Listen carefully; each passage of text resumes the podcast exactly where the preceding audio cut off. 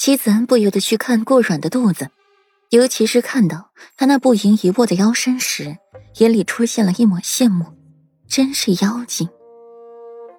啊，随缘。顾软尴尬一笑，我和裴玉还年轻着呢。然然，裴王府那种地方，就等于是另外一个皇宫，有子嗣才有战场。若是裴王府的继承人无子嗣，这个位子还能坐稳吗？一个无所出的世子妃，裴王府容不下的。妻子安把顾软带远了，却细细的与他说这话，尽管难听，可都是实话。顾软垂下了眸子，思索着妻子安的话，扭过头去看裴玉，抿唇不语，摸了摸小腹，自己的身子没多大问题，裴玉也是没问题的。成婚一年，怀不上，难不成你还真想从裴王府旁支过继一个到你名下？妻子安摇过头，都说女儿外向，用在妻子安身上作为贴切不过。娘家不怎么回，倒是和这个算计他亲妹妹的人交好，处处帮着顾软这个小姑子点醒他。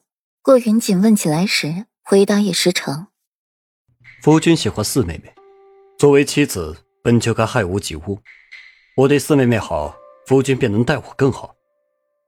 妻子安说的很对，冲着这一点，顾云锦也待她极好，连顾大夫人亲自给他准备的通房妾室一个都没要，就守着妻子安一个人。心里喜欢顾软又怎么样？又不可能在一起，何必为了这种虚无缥缈的喜欢而伤害了夫妻感情呢？不可能，我能生，凭什么要养别人的孩子？声音有些大，引来旁人的驻足围观。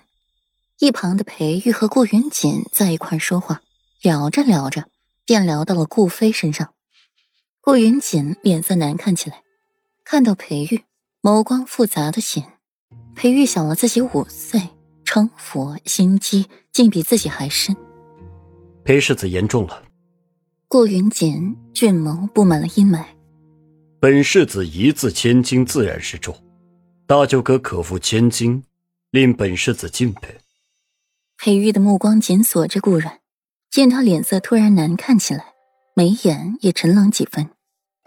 裴世子，佳妹年纪轻，不懂事，日后若有冒犯到裴世子的地方，在下亲自将佳妹接回府中，好生管教，定不给裴世子添麻烦。容不得旁人欺负。顾云锦退后一步，拱手一礼，俊眸里面有着说不出的认真，俊眸泛着冷光，直视着裴玉。不巧，软软可是喜欢极了被本世子欺负，我见犹怜，让人想倾些都不行。裴玉笑一声，徐徐说道，笑声阴诡，眉眼染上了几分邪肆，衬得那张容颜愈发的浓丽华艳。如此荒诞下流的话从裴玉口中说出来，倒是不显得低俗恶心，倒是别具风流之感，格外韵味。你，顾云锦一张脸涨得通红，没想到那个光风霁月的裴世子竟然会口吐出污言秽语，还那么说软软。大舅哥，本世子与软软出来有些时候了，便不打扰大舅哥和大嫂。蜜里调油了，先告辞一步。裴玉的语气一变，恢复了之前温润如玉的模样，谦逊一礼，越过他，朝顾软走去，歉意的朝齐子安点头，揽过了顾软就走。顾软一脸的莫名其妙，看了看裴玉，见他脸色不好，你怎么了？无妨。软软累了吗？裴玉摇摇头，有过上次的经验教训。裴玉不打算顾云锦的事掺和进他和顾软之间，有点了，咱们回府吧。顾软点点头，折腾了一上午，顾阮已经累得走不动了。正好裴王府的马车停在外面，裴玉牵着顾软上去，将他护在了怀里。软软，谢子安同你说什么了？